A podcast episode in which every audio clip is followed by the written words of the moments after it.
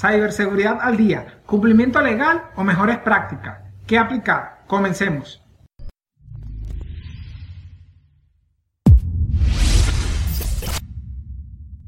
Vamos a partir de este escenario.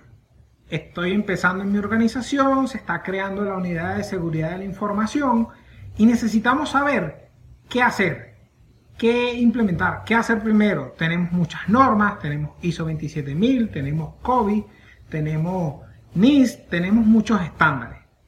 Pero ¿cuál aplicar? ¿Qué aplicar? ¿Qué hacer?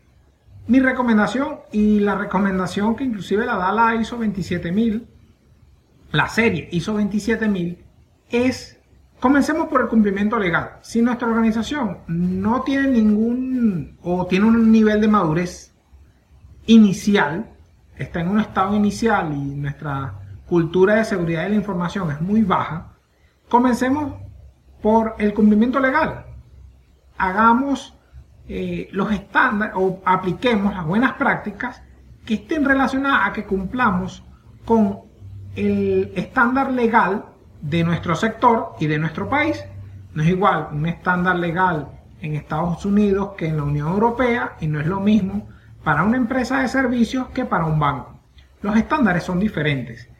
Entonces, ¿qué necesitamos hacer? ¿Y cuál es mi recomendación? Si no tenemos o no hemos empezado a implementar un sistema de gestión de seguridad de la información o controles de seguridad de la información, veamos cuáles son los requerimientos legales y ese debe ser nuestro requisito mínimo. No nos vamos a quedar allí, por supuesto. Eh, aunque para muchos de los líderes de nuestras organizaciones les gusta que con el cumplimiento, o creen que con el cumplimiento legal es suficiente, no es así. ¿Qué te recomiendo? Empieza por el cumplimiento legal, tenlo como una base y de allí va mejorando los niveles de madurez de tu organización. De esta forma podrás ir creciendo constantemente y evolucionando, tanto tú como profesional como tu organización. Esto es importante porque muchas veces, eh, y me pasó por experiencia propia cuando empecé en una organización, quería eh, bueno, primero vamos a hacer una evaluación de riesgo, vamos a, definir las políticas. Ajá, y en el día a día, ¿cómo nos protegemos? ¿Cómo nos cuidamos? ¿Cómo vamos avanzando en la seguridad? Entonces, paso básico, veamos cuáles son los requerimientos legales de nuestro sector, de nuestro país, y busquemos de cumplirlo.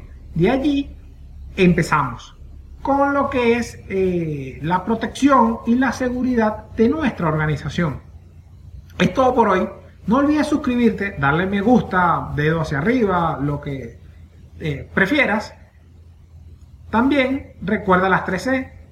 Comparte, comenta y consulta. Comparte esta información con aquellas personas que tú creas que es relevante para él. Comenta, déjame tus comentarios en el blog en soysoliscarlos.com, en, en el canal de YouTube, en iTunes, en Spotify.